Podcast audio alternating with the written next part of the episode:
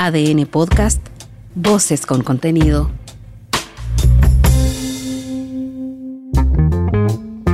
Hola, soy Mauricio Hoffman y este es Punto Aparte, un espacio de análisis sobre las noticias en las que vale la pena detenerse y dar una segunda mirada. El artículo 13 se encuentra en votación. 122 votos a favor, 1 en contra y 27 abstenciones.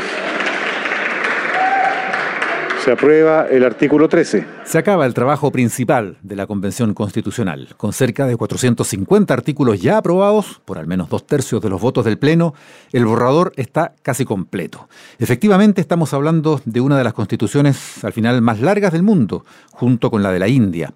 Ya no fue la constitución minimalista, centrada y limitada a principios fundamentales que algunos querían. Se diluyen también entonces las pretensiones de censura del debate, esas pretensiones que tomaron la forma de continuos emplazamientos a esperar a que estuviera el borrador completo. No, no se podía opinar sobre lo que discutían o aprobaban las comisiones porque era un trabajo que estaba en curso. Aunque, cuidado, puede que parte de esas voces censoras de la discusión se levanten ahora llamando a esperar otra vez, porque el borrador no es más que eso. La comisión de armonización tiene que hacer su trabajo y entregar un texto final como si no se pudiera conversar sobre procesos que están en curso, precisamente para tratar de que corrijan ese curso, tal como ocurre con cualquier proyecto de ley, por ejemplo. No tendría ningún sentido guardarse las opiniones para cuando la ley esté promulgada. Por lo demás, la Comisión de Armonización no va a poder cambiar la sustancia del borrador. Y el borrador ya tiene incorporados conceptos, definiciones y hasta políticas públicas que quedaron ahí y que van a formar parte también del texto final, porque esa comisión podrá ordenar y evitar repeticiones, pero no podrá borrar lo que ya se aprobó. Ya sabemos que el borrador despejó las dudas y establece que son emblemas nacionales de Chile la bandera, el escudo y el himno nacional. El borrador ya define al Estado de Chile no solo como un Estado social y democrático de derecho, varias veces lo define también como un Estado plurinacional tanto así que reconoce a distintas naciones su derecho a la autonomía e incluso al autogobierno.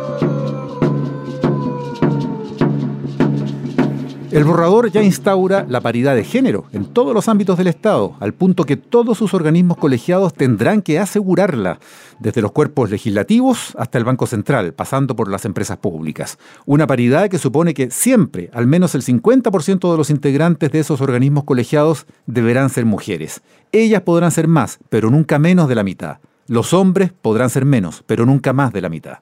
El borrador ya establece un poder legislativo formado por un Congreso de diputadas y diputados y una Cámara de las Regiones. Ambos paritarios y plurinacionales, por cierto, con escaños reservados para los pueblos y naciones indígenas.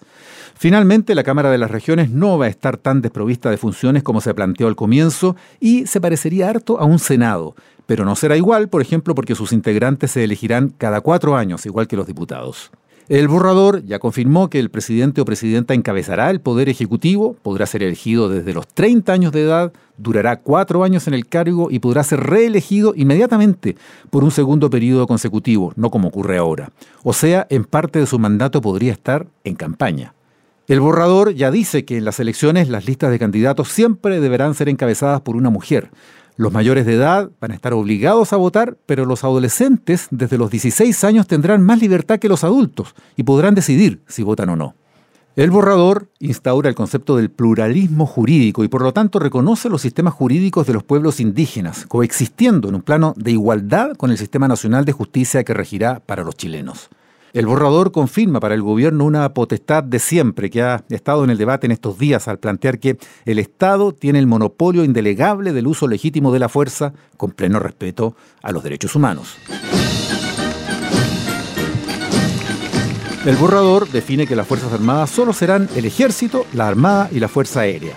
Las de orden quedan en otro plano. No hay mención de carabineros no con ese nombre, y en cambio se habla de las policías como instituciones no militares, profesionales y jerarquizadas.